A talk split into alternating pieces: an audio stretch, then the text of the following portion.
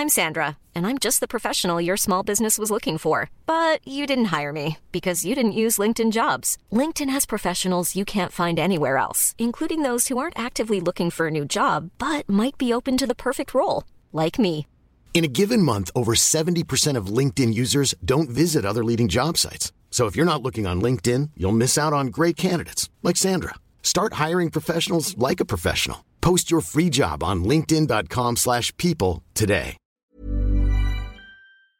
Werbung von Avia Life, einem führenden Schweizer Unternehmen in der Longevity-Forschung. Avea bietet mit Nahrungsergänzungsmitteln effektive Lösungen für gesundes Altern und Verjüngung, damit sich Menschen so lange wie möglich gestärkt, lebendig und jugendlich fühlen.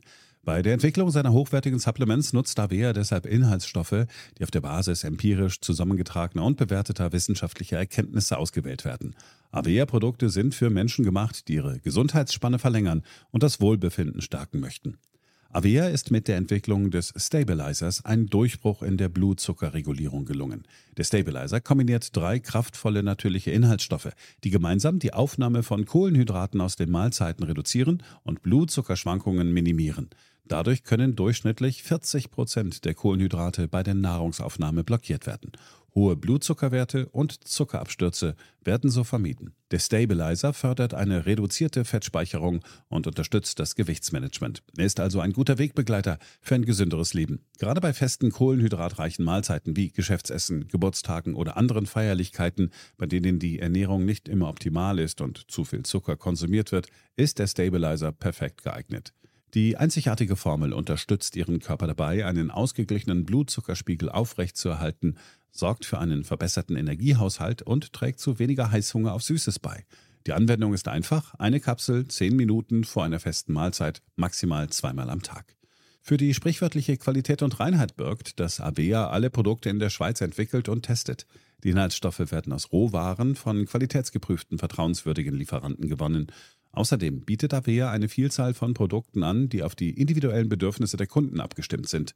Dazu gehört auch ein DNA plus BioAge-Test, der den Kunden tiefe Einblicke in ihre genetische Verfassung ermöglicht. Neugierig geworden? Mehr Informationen gibt es unter avea-live.com. Avea bietet allen BTO-Hörern den Stabilizer mit 15% Preisvorteil auf die Erstbestellung. In den Shownotes dieser Episode finden Sie dafür den speziellen BTO-Code. Avea gewährt Ihnen eine 90-Tage-Geld-Zurück-Garantie, sodass Sie das Bundle risikofrei testen und sich selbst überzeugen können. Avea. Bestimme selbst, wie du alterst. Bevor wir in unsere heutige Episode von BTO 2.0, der Ökonomie-Podcast mit Dr. Daniel Stelter einsteigen, ein Hinweis zu einem besonderen Angebot der Consorsbank. Immer mehr Deutsche interessieren sich nämlich für Aktien und Wertpapiere. Statistiken zufolge ist die Zahl der Aktionäre in Deutschland seit dem Frühjahr 2020 deutlich angestiegen. Für alle, die jetzt ebenfalls in den Wertpapierhandel einsteigen wollen, hat die Consorsbank neue 0-Euro-Trading-Offers aufgelegt. Heißt im Klartext, Aktien, ETFs, Fonds oder Derivate kostenlos handeln und zwar für sechs Monate. Es gibt ein paar Bedingungen. Die wichtigste ist, dass man entweder Neukunde der Consorsbank ist oder als Bestandskunde bisher kein Depot hatte. Außerdem gilt das Ganze nur für Trades, die über den Handelsplatz TradeGate online abgewickelt werden. Telefonische Orders gehen also nicht. Also sechs Monate lang ohne Tradekosten an der Börse handeln. Damit senkt die Consorsbank noch einmal ordentlich die Einstiegsschwelle. Probieren Sie es doch auch mal aus. Die genauen Bedingungen gibt es unter consorsbank.de slash bto. Und weil ein früherer Einstieg langfristig sinnvoll ist, gibt es für alle 18- bis 25-Jährigen das Angebot Young Trader Zero. Die Bedingungen sind die gleichen, aber die Youngsters können sogar zwei ganze Jahre kostenlos traden. Weitere interessante Möglichkeiten bietet das Junior Depot. Eltern können damit für ihre Kinder vorsorgen. In der Regel wird ja nicht nur der Nachwuchs größer, sondern auch seine Wünsche. Detaillierte Informationen zum 0-Euro-Trading und den anderen Angeboten des ältesten Online-Brokers auf dem deutschen Markt finden Sie unter consorsbank.de.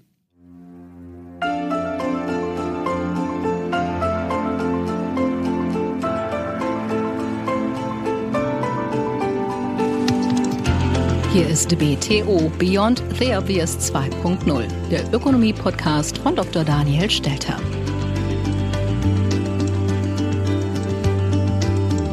Hallo und herzlich willkommen zur neuesten Ausgabe meines Podcasts. In dieser Woche beschäftigen wir uns mit dem Thema Erben. Ist Erben gerecht? Ist es ungerecht? Ist es gar leistungslos, wie einige Menschen sagen? Soll man Erbschaften besteuern? Soll man sie nicht besteuern? Soll man sie gar höher besteuern? Das sind die Themen, mit denen wir uns heute beschäftigen wollen. Fangen wir an.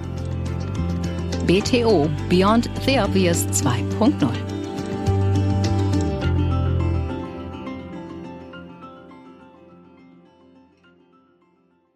In Deutschland werden jedes Jahr geschätzt zwischen 200 und 400 Milliarden Euro vererbt oder verschenkt. Und das mit steigender Tendenz. Genau weiß man das deshalb nicht, weil die amtliche Erbschafts- und Schenkungssteuerstatistik nur die steuerpflichtigen Fälle erfasst. Und nicht alles ist steuerpflichtig. So soll durch Freibeträge verhindert werden, dass der Staat an den falschen Stellen zugreift. Beispielsweise nach dem Tod des Großvaters das Häuschen besteuert, in dem die Großmutter weiterhin wohnt. So beläuft sich der Freibetrag für Ehepartner auf 500.000 Euro im Erbschaftsfall. Für jedes Kind beläuft sich der Freibetrag auf 400.000 Euro und wird mit abnehmendem Verwandtschaftsgrad immer geringer. Im Jahr 2018 bezifferten sich die unbeschränkt steuerpflichtigen Erbschaften und Schenkungen vor Abzügen laut amtlicher Statistik auf rund 85 Milliarden Euro. Nach Abzug von persönlichen Steuerfreibeträgen und sonstigen Abzugsmöglichkeiten, die beispielsweise bei der Übertragung von Betriebsvermögen relevant sind, waren Erbschaften und Schenkungen im Wert von rund 35,4 Milliarden Euro unbeschränkt steuerpflichtig. Also man sieht hier schon einen Unterschied. Es gab also 85 Milliarden, die erfasst wurden und nur etwas über 35 Milliarden davon waren auch wirklich zu besteuern. Und diese rund 35 Milliarden brachten dann 6,7 Milliarden Euro Erbschaftssteuereinnahmen für den Staat. Das heißt, die Steuerlast liegt bei ungefähr 20 Prozent am Ende bei dem, was noch besteuert wird. Verglichen mit den 200 bis 400 Milliarden Vermögen ist das natürlich ein sehr geringer Wert. Der Unterschied kommt vor allem eben aufgrund der Tatsache, dass Unternehmen die einen Großteil der großen Erbschaften eben darstellen, häufig komplett steuerfrei an die nächste Generation weitergereicht werden können. So hat eine Studie des DEW Berlin gezeigt, dass Bürgerinnen und Bürger, die Erbschaften zwischen 250.000 und 500.000 erhalten, im Durchschnitt mehr als 10% Erbschaftssteuer zahlen. Und solche mit Erbschaften von mehr als 20 Millionen Euro jedoch nur knapp 2% davon an Steuern entrichten müssen. Das liegt daran, dass eine Substanzbesteuerung von Unternehmen vermieden werden soll, um diese zu schützen, gerade auch mit Blick auf die Arbeitsplätze. Wer sind denn nun die Erbinnen und Erben in Deutschland? Zunächst müssen wir feststellen, dass es meistens Personen sind, die bereits selber in der zweiten Lebenshälfte sind, also zwischen 55 und 74 Jahren alt. Es sind überwiegend Menschen in Westdeutschland, die im Durchschnitt doppelt so hohe Erbschaften erhalten wie die Menschen in Ostdeutschland. Das deckt sich übrigens auch bei den Vermögen. Wir wissen ja, dass die Vermögen in Ostdeutschland deutlich geringer sind, was unter anderem auch wieder daran liegt, dass es auch dort weniger Unternehmen gibt. Und letzter interessanter Aspekt. Oftmals erben Menschen mit hohen Einkommen. Fast 25 Prozent der Erbschaften gehen an Menschen, die zu den 10 Prozent derjenigen gehören, die die höchsten Einkommen haben. Das sind also meistens Menschen, die auch schon ohne Erbschaft recht vermögend sind. Zwei Drittel aller Erbschaften und Schenkungen gehen immerhin an Menschen, die zu den 20 Prozent derer gehören, die die größten privaten Vermögen besitzen. Also man kann sagen, Gutverdiener und Menschen mit einem schon bestehenden Privatvermögen erben mehr als jene, die nicht gut verdienen und noch kein Vermögen besitzen. Und das kann man auch erklären, weil es sich eben meistens um Anteile an Unternehmen handelt. Und natürlich wird über die Erbschaftssteuer in Deutschland viel gestritten. Vor allem über die Ausnahmeregelungen für Unternehmen. Das Bundesverfassungsgericht hat das mehrfach geprüft und hat die Privilegierung und das Bewertungsverfahren von Betriebsvermögen mehrfach beanstandet. Aber, und das ist ganz wichtig, die grundsätzliche Idee, nämlich den Unternehmensbestand zu sichern und den Erhalt von Arbeitsplätzen steuerlich zu begünstigen, hat das Gericht niemals grundsätzlich in Frage gestellt. In Summe kann das alles natürlich nicht verwundern, denn die Vermögen sind bereits in Deutschland sehr ungleich verteilt und das war schon mehrfach Thema in diesem Podcast. Ich erinnere daran, dass das nicht daran liegt, dass unsere Reichen ungewöhnlich reich sind. Im Gegenteil. Die Top 10% der Bevölkerung mit Blick auf die Vermögensverteilung besitzen ungefähr so viel wie auch die Top 10% in Frankreich, Italien und Spanien. Der große Unterschied in Deutschland ist, dass bei uns eben die breite Masse deutlich weniger Vermögen hat. Und das muss sich natürlich auch bei der Erbschaftssteuer zeigen. Denn wo kein Vermögen ist, gibt es auch kein Erbe. Die Gründe sind vielfältig. Ich erinnere nochmal daran. Wir haben zum einen einen sehr ausgebauten Sozialstaat, was eben auch sich daran zeigt, dass wenn man die Rentenansprüche mit berücksichtigt bei der Vermögensberechnung, die Vermögensverteilung deutlich gleicher und gerechter ist. Und was übrigens auch gilt, wenn man auf andere Staaten blickt, mit gut ausgebautem Sozialsystem. Ich erinnere an Schweden, wo die Vermögensungleichheit noch größer ist als bei uns. Aber es gibt auch weitere Gründe. Die sehr hohe Abgabenlast in Deutschland, die traditionell schlechte Geldanlage, das heißt die Präferenz für Sparbuch, Bankkonto und Lebensversicherung und letztlich auch die auch politisch beförderte geringe Eigentumsquote bei Immobilien. Und vergessen wir nicht, auch hier spielt natürlich die Teilung Deutschlands eine Rolle, dass eben die Ostdeutschen erst viel später beginnen konnten, Vermögen zu bilden.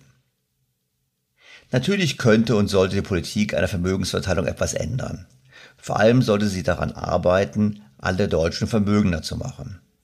Das habe ich bereits in verschiedenen Podcasts besprochen, zum Beispiel schon in der vierten Ausgabe, das ist schon fast zwei Jahre her. Wie wir letzte Woche gesehen haben, bei der Behandlung des Koalitionsvertrages ist leider Vermögensbildung kein für die Politik relevantes Thema. Entgegen dem Klischee und vor allem auch erstaunlich angesichts des bisher Gesagten führen Erbschaften zu einer Abnahme der Ungleichheit und zu keiner weiteren Zunahme. Das zeigt zumindest eine Analyse des Instituts der deutschen Wirtschaft. Die Daten zeigen, dass Erbschaften und Schenkungen für sich genommen zwar deutlich ungleicher verteilt sind als die Vermögen, aber der Gini-Koeffizient, also das Maß der Ungleichheit, um ungefähr 0,02 bis 0,04 Punkte sinkt, also wird gleicher durch die Erbschaften. Dieser Effekt wirkt zunächst einmal klein, aber eine Veränderung des Gini-Koeffizienten um 0,03 Punkte gilt bereits in der Volkswirtschaftslehre als eine gesellschaftlich relevante Veränderung, die sonst nur mit umfangreichen Änderungen im Steuer- und Transfersystem eintreten würde. Jetzt fragt man sich natürlich, woher dieser Effekt kommt, dass die Ungleichheit abnimmt. Das liegt vor allem daran, dass wenige Alte ihr Vermögen an mehrere Jünger vererben. Verteilt sich der Nachlass auf mehrere Haushalte der Kinder und Enkelkinder, trägt er zu einer gleichmäßigeren Vermögensverteilung bei. Insbesondere dann, wenn diese zuvor kein oder nur wenig Vermögen besaßen. Das heißt, wir haben es letztlich wieder mit dem Thema Vermögensverteilung zu tun, wie wir es gesehen haben. Wenn wir an das Thema rangehen wollen, wenn wir die Vermögensverteilung ändern wollen, habe ich wiederholt gesagt, was zu tun ist. Das heißt aber auch, wir brauchen eine konstruktive Diskussion. Und genau diese konstruktive Diskussion haben wir leider nicht. Im Gegenteil. Gerade die Medien tragen dazu bei, eine unkonstruktive Neiddiskussion zu befeuern.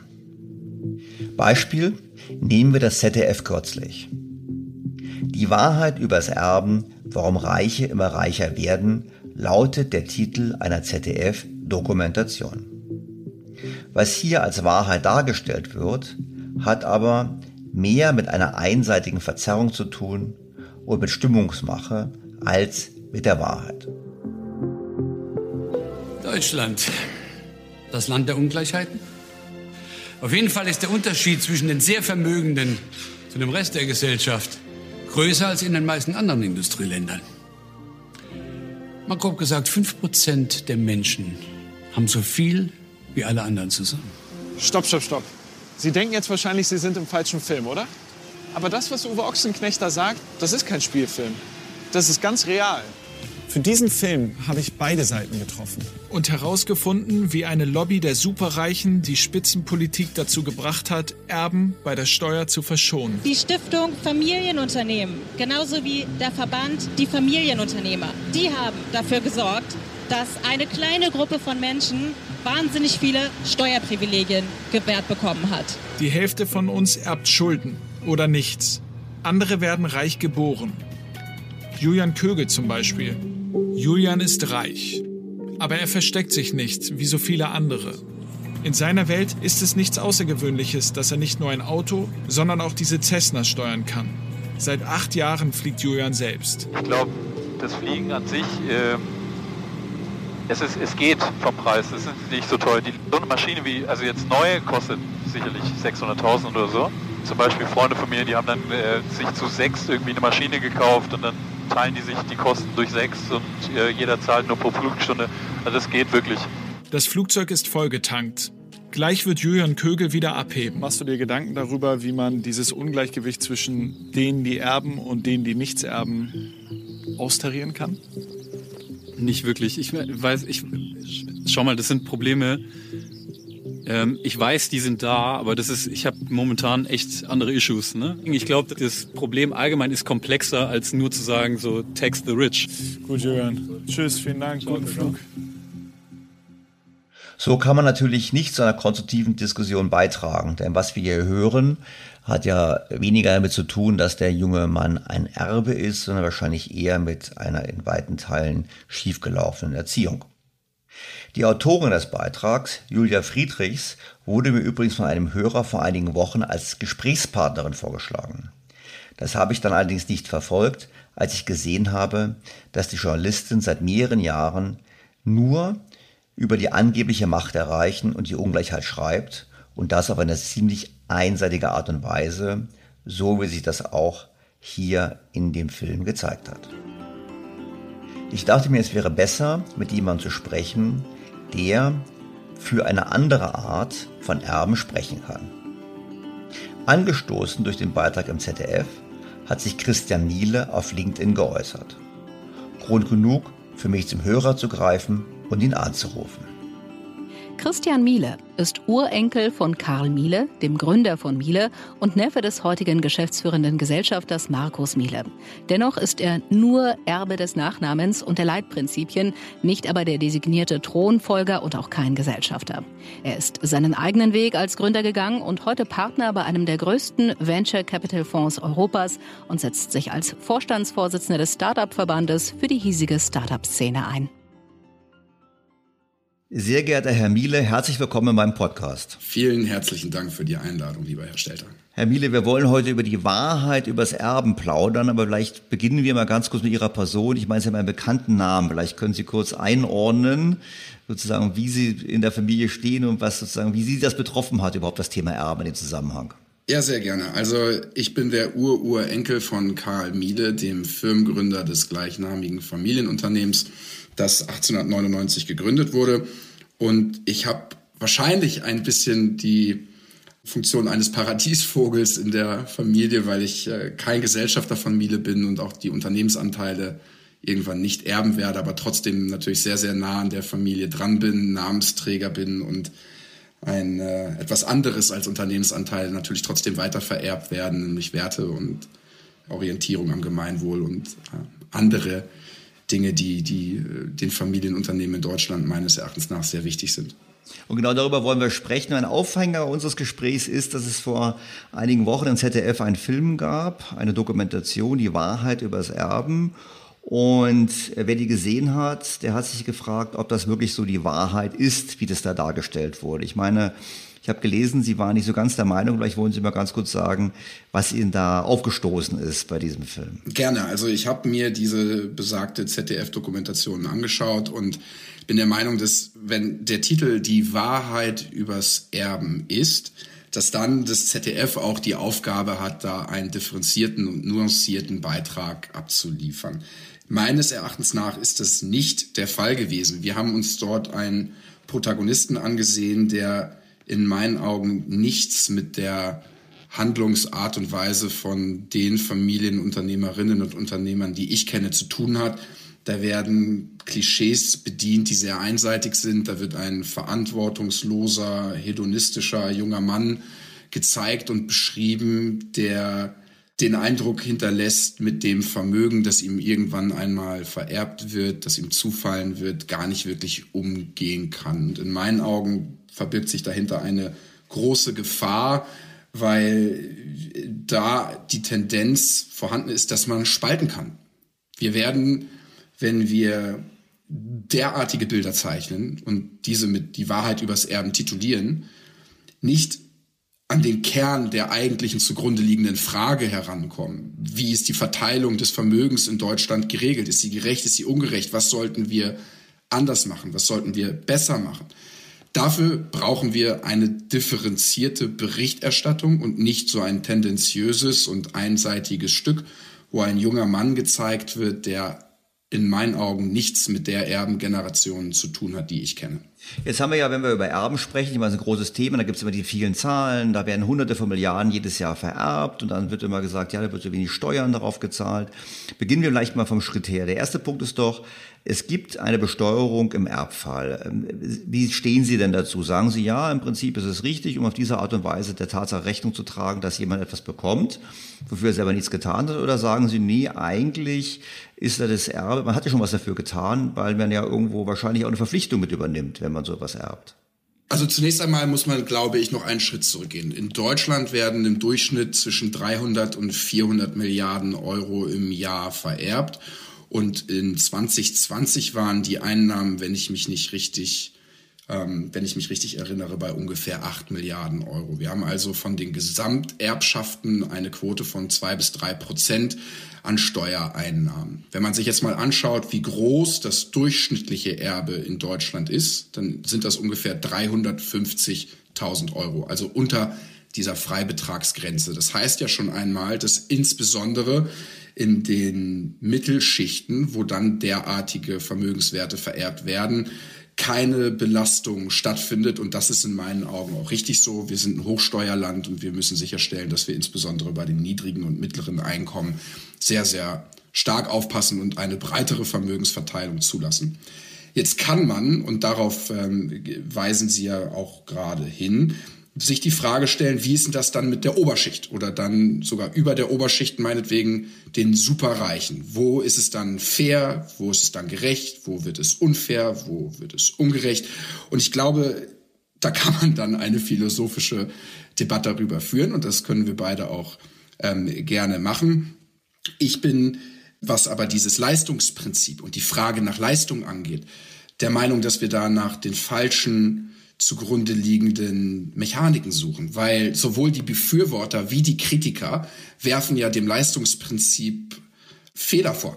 Der eine sagt, der Erblasser hat doch bereits Leistungen erbracht und er sollte selber in der Lage sein zu bestimmen, was er mit seinem Geld macht. Oft ist das mit Verzicht einhergegangen, mit Sparsamkeit. Also die meisten Mittelständler und großen Familien, die ich kenne, sind extrem sparsam, ja.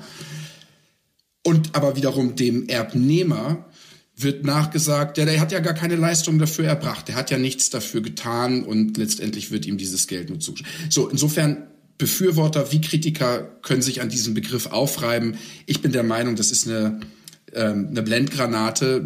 Da wird man keine Übereinkunft finden können. Es gibt in diesem Fall, das ist ein Dilemma, kein richtig oder falsch, sondern das werden wir immer kontrovers diskutieren können. Persönlich bin ich natürlich der Meinung, dass ähm, hier absolut Leistung erbracht worden ist, nämlich von einerseits dem Erblasser und im Übrigen der Erbe hat ja auch eine große Verantwortung mit diesem Geld, was ihm vererbt wird, mit den Unternehmensanteilen, die ihm vererbt werden, ähm, die Werte der Familie weiterzuführen. Und das ist viel mehr als nur das Geld. Ähm, und das ist in meinen Augen in diesem Beitrag im ZDF auch viel zu kurz gekommen. Klar, weil vor allem die Großteil der großen Vermögen ist ja in Unternehmen gebunden. Und da haben wir die Situation ja heute in Deutschland, dass diese Unternehmen auch von der Politik auch bewusst verschont werden bei der Erbversteuer, weil man eben sagt, das werden, da werden Arbeitsplätze erhalten, wir wollen die Unternehmen nicht belasten, auch gerade Familienunternehmen nicht belasten. Das heißt, diese großen Vermögen gehen dann steuerfrei auf die nächste Generation über. Und das ist dann eben in zweierlei Hinsicht ein, ein, ein Knackpunkt. Zum einen, weil einige sagen, das ist trotzdem nicht fair Und andere, gerade vor allem, wenn sie Erbschaftssteuer zahlen müssen, weil, weil sie was anderes erben als Unternehmen und Immobilien zum Beispiel, dann natürlich sagen, hm, wieso muss ich was bezahlen und die nicht müssen nicht bezahlen.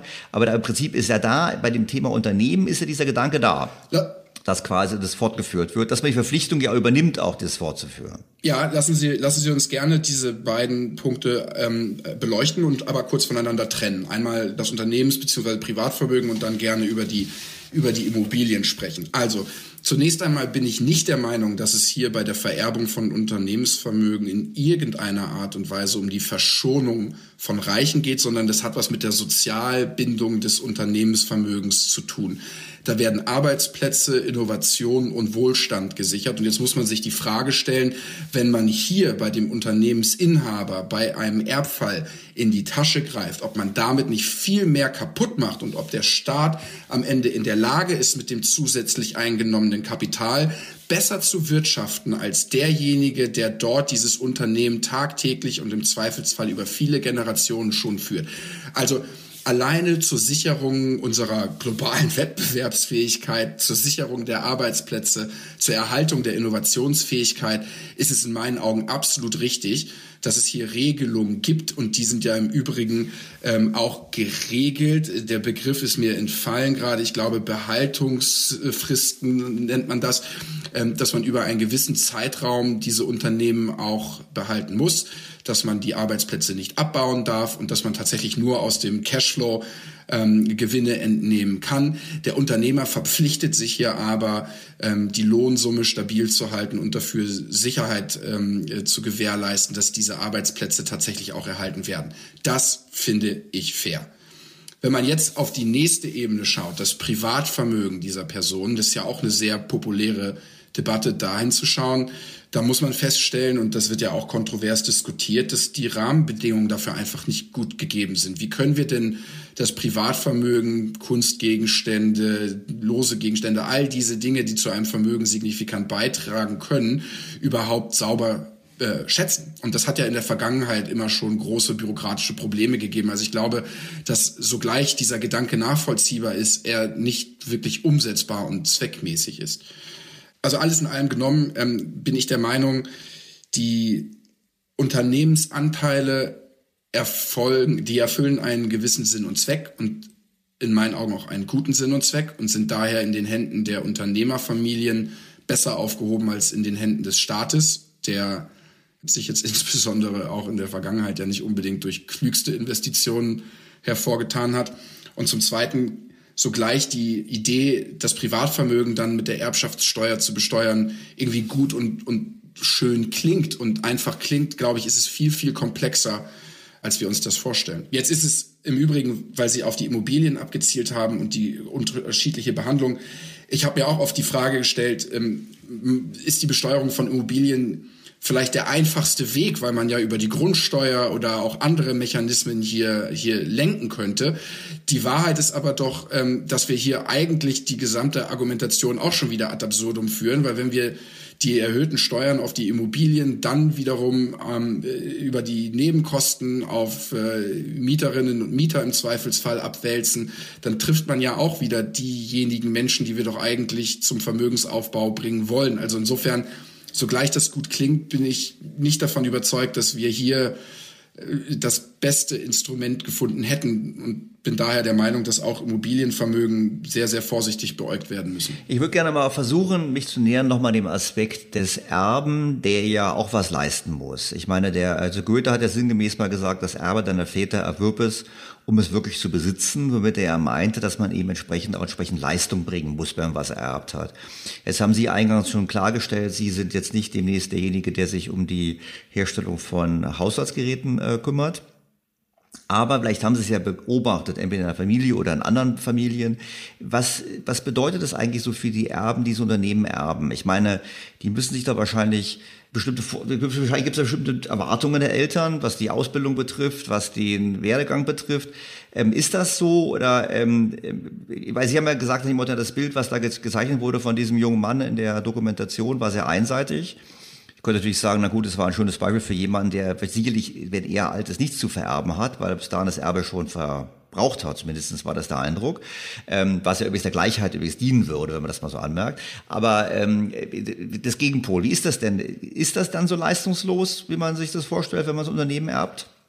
Überhaupt nicht. Ich habe irgendwann einmal vor zwei oder drei Jahren in einem alten Fotoalbum meiner Familie geblättert und einen Zeitungsschnipsel zum 50-jährigen Todestag von meinem Urgroßvater gefunden und ich glaube, das war ein Artikel aus der Glocke oder der Westfälischen, ähm, also irgendwo eine Zeitung aus Ostwestfalen. Und ähm, da stand ein Zitat drin, das meinem Urgroßvater zugeordnet wurde, dass ich danach mal gegoogelt habe. Und das hat er so, glaube ich, nicht gesagt, sondern das war jemand anderes, aber es passte irgendwie in diesen Artikel. Und dieses Zitat lautete, der Zweck der Arbeit sollte das Gemeinwohl sein, denn dann ist Arbeit Segen. Und das ist ein Zitat, das mich seit jeher immer schon irgendwie unterschwellig begleitet hat und als ich es dann gelesen habe, ganz viel offenbart hat, was ich heute bei vielen Freunden und Bekannten von mir sehe, die in genau diesen großen Fußstapfen ihrer Vorväter als zum Teil Namensträger eintreten und Verantwortung für viele tausende Menschen übernehmen. Das sind keine Typen wie der junge Mann in dem ZDF-Beitrag. Das sind Männer und Frauen, die soziale Verantwortung und das Gemeinwohl und die Nachhaltigkeit ihres Unternehmens wirklich ernst nehmen. Das ist das, worum die jeden Tag kämpfen. Und schon an dem Tag, wo der Papa oder die Mama den Staffelstab übergeben, darüber nachdenken, wie sie den Staffelstab eines Tages an ihre Kinder übergeben. Und so zu wirtschaften und so zu haushalten, dass man selbst in schwierigsten Zeiten in der Lage ist, den Menschen, die zum Teil seit Generationen für diese Unternehmen arbeiten, Stabilität und Sicherheit und Langfristigkeit bieten zu können. Das sind die Dinge, die für mich die deutschen Familienunternehmen und auch den Mittelstand auszeichnen. Und das ist in diesem Beitrag überhaupt nicht hervorgetreten und nicht sichtbar gewesen. Und ich glaube, dass tut den Menschen, die diese Familienunternehmen führen, auch Unrecht. Jetzt könnte man sagen, ja, die hätten ja auch da ins ZDF gehen können und dann ihren Beitrag dazu leisten können, da ein ausgewogeneres Bild zu zeichnen. Fairer Punkt, absolut fairer Punkt. Vielleicht ist es so, aber der deutsche Mittelstand hat sich leider Gottes ein ähm, bisschen zurückgezogen und ist eben nicht so öffentlichkeitswirksam, zumindest nicht so öffentlichkeitswirksam, wie man vielleicht dann an der einen oder anderen Stelle sein sollte. Aber mit leistungslos und mit Verantwortungslosigkeit haben diese Menschen, die ich da kenne, nichts zu tun. Also wirklich überhaupt gar nichts. Und deswegen finde ich die Debatte an dieser Stelle absolut fehlgeleitet und ganz, ganz schwierig und, und äh, sehr, sehr zerbrechlich auch. Jetzt wurde ja dieses äh, Negativbeispiel eines Erben, wie gesagt, wir wissen ja nicht, ob das ZDF überhaupt versucht hat, ein positives zu finden, aber das Negativbeispiel wurde ja gespiegelt dann eben mit Leuten, denen es nicht so gut geht, auf der Wohnungssuche in Berlin und so weiter. Und da ist für mich die Frage so ein bisschen, jetzt haben wir gesprochen über die Perspektive des, desjenigen, der erbt, aber eben auch eine Verpflichtung erbt. Auf der anderen Seite haben wir eben in der Tat große Gruppen der Bevölkerung, die haben kein Vermögen und deren Kinder logischerweise können nichts erben. So, jetzt habe ich in meinem Podcast oftmals gezeigt, dass es normal ist, also in Schweden zum Beispiel ist es noch viel schlimmer als bei uns, dass gut ausgebaute Sozialstaaten dazu neigen, dass die Menschen weniger Privatvermögen bilden. Und darüber hinaus kommt noch in Deutschland hinzu, dass wir ein Volk von Mietern sind, was auch politisch durchaus gewünscht ist. Auch das führt natürlich dazu, dass keine Vermögenswerte da sind. Ähm, nur trotzdem, wenn wir jetzt hier aufhören würden und würden sagen, ZDF hat einseitig dargestellt, ist unbefriedigend. Was würden wir beide uns denn überlegen, was die Antwort ist auf die Probleme quasi des im Film porträtierten Counterparts zu dem Taugenichtserben? Also, zunächst einmal möchte ich festhalten, dass die Privilegien, die die soziale Marktwirtschaft uns bringt, ein funktionierendes Gesundheitssystem, ein funktionierender Sozialstaat, ein immer weniger funktionierendes Bildungssystem, dass diese Dinge, die letztendlich ja auch über unsere Steuern finanziert werden zum Ausbau der, der Infrastruktur des Staates, ja tolle Dinge sind. Ich finde das gut und ich zahle deswegen auch gerne Steuern, wenn ich das Gefühl habe, dass diese Steuern auch für sinnvolle Dinge investiert werden, die langfristig unsere Wettbewerbsfähigkeit, Freiheit, Sicherheit, Demokratie hier vor Ort schützen. Wenn ich allerdings diese ein oder zwei oder drei Ebenen tiefer gehe und mir die Frage stelle, die Sie gerade gestellt haben, was muss man denn eigentlich machen, dann ist doch das zugrunde liegende Kernthema, was ja auch in der Dokumentation adressiert wird, soziale Ungerechtigkeit, also dieser verantwortungslose hedonistische Erbe auf der einen Seite, dann ähm, die, die, die junge Familie in Berlin Mitte, die ähm, sich, sich kaum noch eine Wohnung finanzieren kann und weiß Gott erstmal nicht erwerben kann, also kein Vermögen aufbauen kann, dann stelle ich mir die Frage, wenn wir doch da raus wollen, was sind denn dann die wirklichen Trigger, denen wir, denen wir folgen können? Und meine persönliche Meinung dazu ist, wenn wir volkswirtschaftlich nach vorne wollen, dass wir an unserem Wohlstand grundsätzlich arbeiten müssen, dass wir sicherstellen müssen, dass wir in Zukunft wettbewerbsfähig bleiben, dass wir in Innovationen investieren, dass wir das, was Made in Germany und letztendlich auch der Mittelstand und die Familienunternehmen in den letzten 100, 200 zum Teil 300 Jahren geleistet haben, in eine neue Zeit zu übertragen und sicherzustellen, dass wir Arbeitsplätze der Zukunft schaffen und dass wir Wohlstand hier durch Produktionsmittel und durch Produktionskraft erreichen, dass wir über kluge Zuwanderung von den Mitarbeiterinnen und Mitarbeitern, die wir in Zukunft in unseren Unternehmen brauchen werden, die Möglichkeit schaffen, noch mehr Arbeitsplätze und damit auch noch mehr Steuereinnahmen zu kreieren. Ähm, damit will ich sagen, ich glaube, wir können die Einnahmenseite des Staates lange diskutieren und da auch über Steuereinnahmen diskutieren. Und ich glaube, da sind auch wichtige Aspekte zu nennen, wie zum Beispiel Zuwanderung, aber auch digitale Transformation, wie ich es gerade bezeichnet habe. Wir müssen uns aber auch die Ausgabenseite angucken. Ich glaube, wenn man vergleicht, und da sind Sie ja auch Experte drin, Deutschland ist ein Hochsteuerland. Wir zahlen weltweit mit die höchsten Steuern überhaupt. Ähm, die Staatsquote ist extrem hoch. Jetzt kann man sich ja dann auch die Frage stellen, ähm, haben wir nicht eigentlich genügend Mittel zur Verfügung, aber verschwenden wir sie vielleicht an der einen oder anderen Stelle für Flughäfen in Berlin, äh, Brandenburg oder für äh, Bahnhöfe in Stuttgart oder auch andere Projekte? Wiederum sehr sinnvolle Investitionen. Also da will ich nochmal zurückkommen auf das, was ich eben gesagt habe, der, der Sozialstaat und dass wir über die Steuereinnahmen auch äh, den, den Menschen, die wirklich wenig haben in unserem Land, äh, dabei helfen, aus der Armut rauszukommen oder nicht in die Armut abzurutschen. Das sind Dinge, die, die ich absolut unterschreibe, wo ich der Meinung bin, das macht doch diese soziale Marktwirtschaft auch so lebenswert, dass wir irgendwo auch aufeinander aufpassen und links und rechts gucken und uns füreinander interessieren und letztendlich so ein Bild der Nächstenliebe real existiert, zumindest in der Art und Weise, wie unser Steuersystem funktioniert. Das finde ich gut. Aber wenn wir das Gefühl haben und ich als Steuerzahler das Gefühl habe, dass wir ja eigentlich unsere Ausgabenseite null unter Kontrolle haben, dann weiß ich nicht, ob die Einnahmenseite bei den höheren Steuern das Maß der Dinge ist, mit dem wir wirklich vorankommen. Also wenn Sie mich fragen, was sollen wir tun? Ich glaube, wir müssen unsere Ausgabenseite wirklich kontrollieren. Ich fände es zum Beispiel gut, wenn man auch mal scha schauen würde, wie kann ich eigentlich als äh, äh, Bürger im Zweifelsfall Fehlallokationen auf Staatsseite sogar auch zur Rechenschaft bringen? Also wie kann ich das anzeigen und sagen, hier, da habt ihr äh, geschludert, das geht so nicht, ja. Also nicht, nur, ähm, also nicht nur eine Meldedatei für Steuerhinterzieher, sondern auch eine Meldemöglichkeit für Steuerverschwender. Das wäre so eine gute Idee.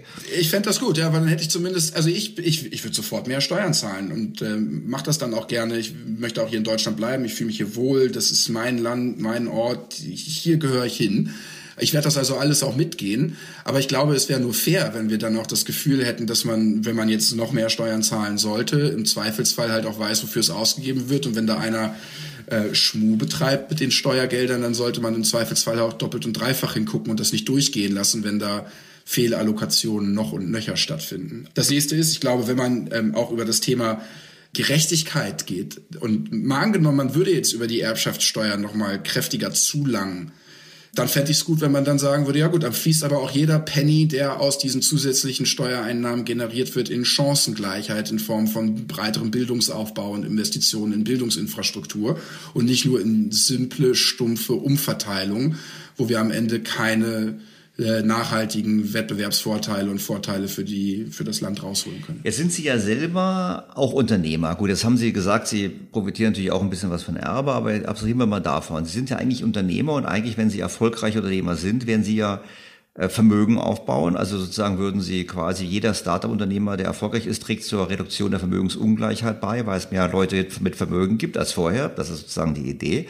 Wie ist es denn jetzt aus Ihrer Warte? In Deutschland auf diese Art und Weise Vermögen aufzubauen. Kann man es überhaupt noch so wie, gut, das bedeutet, wir beide sind beide war nicht dabei, aber ich habe manchmal den Eindruck, nach dem Krieg, quasi nach der Stunde Null, war das deutlich leichter, Vermögen aufzubauen. Da waren die Abschreibungsmöglichkeiten andere, die steuerlichen Rahmenbedingungen waren andere. Wie ist das denn heute mit Vermögensaufbau? Ist das doch so leicht möglich oder und wie sind die Rahmenbedingungen? Also, ich glaube, dass die Startup-Branche insbesondere die Startup-Branche sicherlich mehr und vielfältigere Möglichkeiten bieten, Vermögen aufzubauen, als das vielleicht in der klassischen ähm, Wirtschaft der Fall ist. Ich kann heute mit äh, einem Musterprotokoll und 100 Euro zu einem Notar gehen und eine UG gründen und meinen Geschäftsbetrieb aufnehmen. Und wenn ich dann genügend Zeit, Geld und Schweiß in ähm, diesen Prozess rein investiere, dann habe ich die Möglichkeit, ein Unternehmen aufzubauen. Das klingt natürlich jetzt erstmal alles sehr geschönt. Ähm, es ist am Ende nicht so einfach. Wir sehen auch anhand von Statistiken und ähm, Reports, die wir anfertigen, dass es immer noch äh, bei Gründerinnen und aber auch bei Gründern und Gründerinnen mit Migrationshintergrund. Weiterhin eine schwierigere Durchlässigkeit gibt, ein erfolgreicher Gründer und eine erfolgreiche Gründerin in Deutschland zu werden, als das jetzt für jemanden wie mich der Fall ist, jemand, der auf eine gute Uni gegangen ist und äh, männlich ist und im Zweifelsfall auch noch irgendwo mit einem Familienunternehmen assoziiert ist. Ich bin mir da über mein eigenes Privileg absolut bewusst und ich weiß auch, dass es wahrscheinlich für viele andere Menschen viel, viel schwieriger ist und da wird man sicherlich auch noch ansetzen müssen. Nichtsdestotrotz besteht eine Möglichkeit, und ich kenne viele von diesen Beispielen, die aus äh, niedrigen Einkommensschichten und Familien kommen, die im Zweifelsfall kein Abitur hatten, vielleicht sogar keinen Realschulabschluss hatten und dann trotzdem sich selber derart hochgearbeitet haben, dass die am Ende über ihren Studienabschluss oder auch ohne Studienabschluss sehr erfolgreiche Unternehmen aufgebaut haben, zum Teil sogar so erfolgreich, dass diese Menschen heute im Zweifelsfall zu den Superreichen, wenn nicht aber auf jeden Fall zur absoluten Oberschicht zählen und Sie haben das vorhin so schön gesagt, kleine Millionäre sind. Herr Miele, vielen herzlichen Dank für diese Einsicht in, oder die Einsichten in die, in die Gedankenwelt. Finde ich, fand ich sehr spannend, das zu diskutieren. Und vor allem, was bei mir so hängen geblieben ist, ist wirklich, oder was mir mein Eindruck mal bestätigt wurde, ist es halt so, es hilft uns gesamthaft nicht in Deutschland, diese Schwarz-Weiß-Diskussion. Wir brauchen eine differenzierte Diskussion. Es gibt schwarze Schafe bei den Erben, aber es gibt wahrscheinlich viel mehr weiße Schafe. Und es gibt auch schwarze Schafe bei denjenigen, denen es nicht so gut geht, wo man sagen muss, na ja, vielleicht könntet ihr auch selber was tun. Aber es gibt viele, die brauchen ein bisschen Unterstützung. Und wo ich ganz, ganz klar bei Ihnen bin, ist natürlich Chancengleichheit bedeutet eben Bildung, Bildung, Bildung. Und entsprechende Investitionen und Hörer meines Podcasts werden sofort genickt haben, jawohl. Der Staat hatte sicherlich kein Einnahmenproblem in den letzten Jahrzehnten und oder letzten zehn Jahren mindestens und hat eben von der Politik getrieben das Geld nicht immer sinnvoll verwendet. Also vor dem Hintergrund nochmal der Appell auch, das jetzt in Zukunft besser zu machen. Herr Miele, vielen herzlichen Dank. Ich danke Ihnen für die Einladung, hat mir viel Spaß gemacht. Ich glaube, das Gespräch mit Christian Miele zeigt eindeutig, dass die Art der Meinungsmacher, wie sie hier im ZDF gemacht wurde, nicht zu guten Lösungen beiträgt. Im Kern kreist es immer wieder um dieselbe vorgebrachte Kritik, Erben sei leistungslos und deshalb sollte man hier hoch besteuern. Doch sind Erbschaften eigentlich wirklich leistungslos? Nun, aus Sicht des Erblassers sicherlich nicht. Er oder sie hat in seinem Leben offensichtlich mehr erwirtschaftet, als er selbst zum Leben gebraucht hat. Er oder sie hat gespart, um sich für Lebensabend abzusichern und da niemand seinen Todestag kennt, ist es ja durchaus sinnvoll, etwas Reserven zu bilden. Und diese Reserven gehen dann nach dem Tod auf die Erben über. Gebildet wurde das Vermögen übrigens auch aus verstörtem Einkommen. Ich würde sogar so mal entgehen und sagen, dass es auch für die Erben keineswegs ein leistungsloses Einkommen ist. Zum einen haben nicht selten auch sie durch Konsumverzicht zum Erbe beigetragen. Man denke an sparsame Eltern, die mit ihren Kindern zelten gegangen sind, statt in ein teures Hotel. Vor allem, und das ist sicherlich der ernsthaftere Punkt, erben sie auch die Verpflichtung, sich um das Erbe zu kümmern, was vor allem bei der Vererbung von Unternehmen gilt, aber auch darüber hinaus. Hier gilt die Feststellung von Goethes Faust. Was du erbt von deinen Vätern hast, erwürb es, um es zu besitzen. Die Begründung für höhere Erbversteuern ist damit schwach. Und vor allem, wenn wir gesehen haben, dass sie die Ungleichheit reduzieren, also die Erbschaften, und wir die Ungleichheit mit höheren Erbversteuern auch nicht groß ändern können. Denn auch das zeigen Studien. Die Probleme liegen auf der Hand. Wir brauchen mehr Vermögensbildung in der breiten Bevölkerung. Wir haben ein Problem, dass aufgrund der Vermögenspreisinflation durch die Nullzinspolitik der EZB oder generell der Notenbanken die Vermögensbildung massiv erschwert wird. Wir kennen den ausgebauten Sozialstaat. Wir kennen die vermögensfeindliche Politik in Deutschland, die Vermögensbildung eher behindert. Wir kennen die hohe Abgabenlast und wir kennen auch die unzureichende Chancengleichheit durch das Bildungsversagen. Nun, was könnte man denn tun? Ich meine, eine Idee, die diskutiert wird und die ich auch ganz attraktiv finde, ist das sogenannte Gesellschaftserbe. Das wurde übrigens auch vom DEW in Berlin ins Gespräch gebracht und das finde ich eine gute Idee, sonst bin ich nicht immer unbedingt ein Fan vom DEW, aber hier schon. Es könnte im Prinzip so aussehen, dass jeder junge Mensch zum Beispiel im Alter von 21 Jahren oder ich würde sagen gebunden an den Abschluss einer Ausbildung, aber wie gesagt im Alter von 21 Jahren 20.000 Euro vom Staat geschenkt bekommt oder vererbt bekommt in Anführungsstrichen. Und dieses Geld darf man dann für Ausgaben im Bereich der Ausbildung, im Wohneigentum oder für die Gründung eines Unternehmens verwenden. Und wenn man diesen Schritt gehen würde, dann hätte man natürlich sofort den statistischen Effekt, dass alle Bürger deutlich mehr Vermögen hätten und vor allem, dass diese Vermögen gleicher verteilt werden. Voraussetzung natürlich, dass das Geld auch entsprechend sinnvoll verwendet wird und nicht sofort in den Konsum fließt. Wie gesagt, es wäre ein Startpunkt, es wäre ein interessantes Experiment. Man könnte ja feststellen, ob es wirklich nachhaltig dazu beiträgt, die Vermögensverteilung zu verbessern. Auf jeden Fall ist es aber ein anderer und konstruktiverer Vorschlag, als einfach zu sagen, lasst uns nur höher besteuern. Wo wir schon bei den Hürden zur privaten Vermögensbildung sind, vielleicht noch folgender Hinweis. Das Institut der deutschen Wirtschaft rechnete in dieser Woche vor. Im Durchschnitt der deutschen Landkreise und kreisfreien Städte müssen Paare für den Kauf eines Einfamilienhauses 5,5 Monatseinkommen zur Seite legen, um die Grunderwerbsteuer aufzubringen. Für Singles ist es im Falle einer Eigentumswohnung 4,6 Monatseinkommen.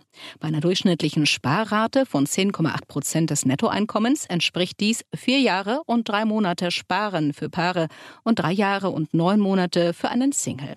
Am längsten muss in Berlin gespart werden. Paare müssen dort allein für die Grunderwerbsteuer beim Kauf eines Einfamilienhauses zehn Jahre und sieben Monate lang gut zehn Prozent ihres Einkommens beiseite legen. Singles beim Kauf einer Eigentumswohnung neun Jahre und fünf Monate. Berlin liegt damit auch noch deutlich vor anderen Großstädten. Mit Blick auf Berlin kann es einen nicht wundern, setzt die Politik doch alles daran, die Berliner weiterhin als Mieter zu haben und als Wähler deshalb zu sichern, als Mieterwähler zu sichern und ist nicht gerade angetan von der Idee der privaten Vermögensbildung. In Summe kann man feststellen, es ist kein Wunder, dass sich deutschlandweit die Einnahmen aus der Grunderwerbsteuer zwischen 2010 und 2020 auf 16 Milliarden Euro verdreifacht haben. Ich finde, das ist ein sehr gutes Beispiel für die vermögensbildungsfeindliche Politik in Deutschland. Bei der Gelegenheit fällt mir auch gerade mit Blick auf die Dokumentation im ZDF oder die generelle Berichterstattung im öffentlichen rechtlichen Rundfunk noch etwas ein. Immer wenn Menschen porträtiert werden, die mit geringen Einkommen versuchen, ihre Familien über die Runden zu bringen, fehlt die Frage nach Steuern und vor allem Sozialabgaben. Dabei sollte man die auch mal als das betrachten, was sie sind, sind eine Belastung knapper Budgets. Fazit. Wir wissen, dass die Politik lieber Emotionen folgt statt Fakten. Und deshalb müssen wir uns darauf einstellen, dass die Erbschaftssteuerbelastung steigt, egal was die Ampel jetzt gerade verkündet oder nicht verkündet. Und da die Politik zu Recht weiterhin Betriebsvermögen geringer belasten wird, bedeutet es letztlich höhere Sätze für alle anderen, vor allem für die Eigentümer von Immobilien. Dabei spielt es keine Rolle, dass über diese Art der Besteuerung das vorgeschobene Gerechtigkeitsargument ad absurdum geführt wird. Denn wenn wir die ganz großen Erbschaften weiterhin steuerfrei belassen, führt es dazu, dass die Ungleichheit zunimmt und nicht abnimmt. So bleibt die Erbversteuer letztlich eine Steuer für, ich sag's mal in Anführungsstrichen, die kleinen Millionäre. Was sollte man tun als jemand, der was vererben möchte. Na gut, zum einen kann man sagen, das Beste ist, arm zu sterben. Alles Geld ausgeben, die selbstgenutzte Immobilie in eine Rente verwandeln und so auf den Todestag verkaufen. und nach Möglichkeit den Nachkommen von Geburt an unter Ausnutzung von Freibeträgen so viel Vermögen übertragen wie möglich. Man kann natürlich auch noch in Länder auswandern wie Österreich, die keine Erbversteuer kennen, allerdings müssen die Erben dann auch mitkommen. Zum Abschluss der Betrachtung zum Thema Erbversteuer noch folgender Gedanke. Dieser stammt vom keinem geringeren als von Adam Smith. Volkswirtschaften, in denen die Sparsamkeit und die Kapitalakkumulation dominieren, blühen langfristig. Volkswirtschaften, in denen das laufende Einkommen, das Ausgeben und Schuldenmachen dominieren, gehen zugrunde. Die Erbschaftssteuer belohnt Konsum und bestraft Sparsamkeit. Also genau das Gegenteil von dem, was wir zur Sicherung unseres zukünftigen Wohlstands brauchen. Denn wo es Kapital gibt, gibt es Vermögen. Und wo es Vermögen gibt, gibt es auch Erbschaften. Heute haben wir etwas mehr Zeit im Podcast und deshalb möchte ich die Gelegenheit nutzen, um wieder eine Hörerfrage zu beantworten. Dr. Tesche stellt mit Blick auf die ständig steigende Verschuldung in der Welt Folgendes fest. Unterstellen Sie mal, die Bewertung der gekauften Assets sei okay. Es fände keine Inflation statt. Dann gibt es doch insoweit mit der zusätzlichen Verschuldung kein Problem. Assetkauf wirkt wie eine Bilanzverlängerung. Aktiver und passiver steigen im gleichen Maße. Solange die Assets steigen, ist da kein Problem. Das stimmt voll und ganz. Und das ist übrigens die Argumentation, die ich auch gehört habe, als ich vor der Finanzkrise gewarnt habe, Anfang der 2000er. Da hat man mir in Amerika vorgehalten, ja Daniel, du siehst es völlig falsch. Die Assets wachsen ja viel schneller als die Schulden und deshalb haben wir kein Problem. Und Herr Tesche verweist in seiner E-Mail auch auf die Risiken und vielleicht erinnere ich noch mal ganz kurz daran, welche das sind. Die habe ich auch sehr schön dargelegt in dem Podcast, finde ich, zum Thema Evergrande und China, wo ich gesagt habe, ja, Leverage spielt eine große Rolle. Warum? Ich kann auf Kredit ein Asset kaufen und nachdem ich die Möglichkeit habe, auf Kredit zu kaufen, ist es auch nicht so schlimm, wenn die Preise steigen. Und je mehr Leute entsprechend auf Kredit kaufen, desto schneller steigen die Preise. Und die Preise steigen ja dann nicht nur für diejenigen, die kaufen, sondern bei Beispiel Immobilien für alle. Also für alle, die in der, im Haus eine Wohnung haben, in dem eine Wohnung zum höheren Preis verkauft wurde. Für alle, die eine Wohnung haben, werden dadurch reicher. Alle in der Straße werden dadurch reicher und eigentlich alle die, die Eigentum besitzen in der Stadt, werden dadurch reicher. Und das macht sehr viel Spaß auf dem Weg nach oben. Aber das Risiko, wenn man auf Kredit kauft, ist immer der, dass wenn die Preise ins Rutschen kommen, es zu Notverkäufen kommt. Und dabei gilt die folgende goldene Regel. Solange die Preissteigerung des auf Kredit gekauften Vermögenswertes über den Finanzierungskosten liegt, hat man kein Problem. Wenn die Preissteigerung, aus welchen Gründen auch immer, unter die Finanzierungskosten sinkt, gibt es einen Verkaufsdruck und der kann dann in der Tat zum Crash führen. Aber es war für Herrn Tescher eigentlich nur die Vorbemerkung zu seiner Frage. Diese lautete, wie wäre es, wenn die Inflationsrate als Messgröße umdefiniert würde und die Inflation bei den Assets mit einbezogen wird?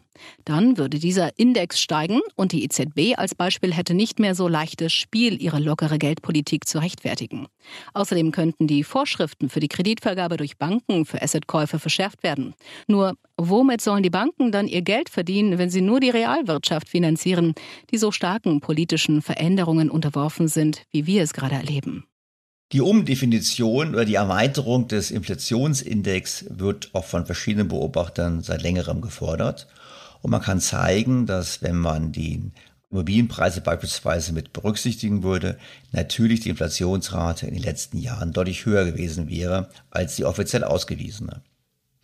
Ich persönlich denke, man sollte beide Ziele verfolgen, also zum einen die realwirtschaftlichen Preise als Ziel und zum anderen aber auch die Vermögenspreise und müsste entsprechend handeln. Und die Antwort ist klar, hätte man auf Vermögenspreise geachtet, hätte die Notenbank das Geld nicht so lange so billig lassen können und zur Verfügung stellen können. Und die EZB musste ja auch kürzlich selber einräumen, dass ihre Politik dazu führt, dass die Vermögensungleichheit zunimmt, eben deshalb, weil sie Vermögenspreise aufbläht. Das heißt, die wahre Lösung wäre hier zu sagen, lasst uns die Zinsen erhöhen. Das kann die EZB aber nicht mehr tun, weil jede Zinserhöhung sofort zu großen Problemen bei ihren Schuldnern, nicht den Staaten, aber auch bei den Staaten und vor allem auch an den Vermögensmärkten auslösen würde. Die Banken hätten dann ein Problem. Und die Banken hätten auch ein Problem, wenn man sie so reguliert, wie hier diskutiert. Nur die Frage ist, wäre das eigentlich wirklich ein Problem? Denn wenn wir uns anschauen, in den letzten Jahrzehnten hat der Finanzsektor eine ungewöhnlich große Bedeutung erreicht. Also der Anteil an der Wirtschaftsleistung, der durch Banken erbracht wird, ist sehr hoch, namentlich in den USA. Oder auch in Frankreich und in Großbritannien, in Deutschland nicht ganz so sehr. Und da muss man schon die Frage aufwerfen, ja, was ist eigentlich die Rolle des Finanzsektors? Die Rolle des Finanzsektors ist doch eigentlich die Rolle des Unterstützers der Realwirtschaft. Er soll Kredite zur Verfügung stellen, er soll Kredite in produktive Bereiche lenken vor allem, aber er sollte eigentlich nicht im Mittelpunkt stehen. Und in den letzten Jahrzehnten ist der Finanzsektor so aufgebläht worden, dass er jetzt quasi als Problem angesehen wird, wenn man ihn reduziert wie es Herr Tesche gerade so ein bisschen indirekt formuliert hat, ich sehe das anders. Ich glaube, eine Welt mit einem kleineren Finanzsektor, die eher wieder in die dienende Rolle der Realwirtschaft zurückfindet, wäre eine bessere Welt, stabilere Welt und vor allem auch eine gerechtere Welt. Und das sind natürlich wieder Themen, die viel tiefgreifender sind als das, wenn man nur sagt, lasst uns ein bisschen hier rumdoktern an Erbversteuer und ähnlichem, denn da muss man wirklich grundsätzliche Fragen stellen bezüglich unserer Wirtschaftsordnung. Das machen wir heute aber nicht mehr, würde den Rahmen sprengen. Ich freue mich sehr, dass Sie diese Woche wieder mit dabei gewesen sind. Ich freue mich auf Ihre Anmerkungen, Ihre Kritik, Ihre Fragen und auf ein Wiederhören in der kommenden Woche. Ihr Daniel Stelter. BTO Beyond the Obvious 2.0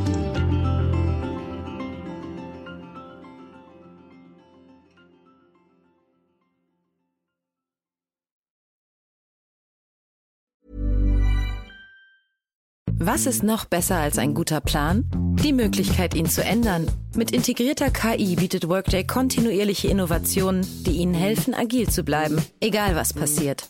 Workday, the finance and HR system for a changing world.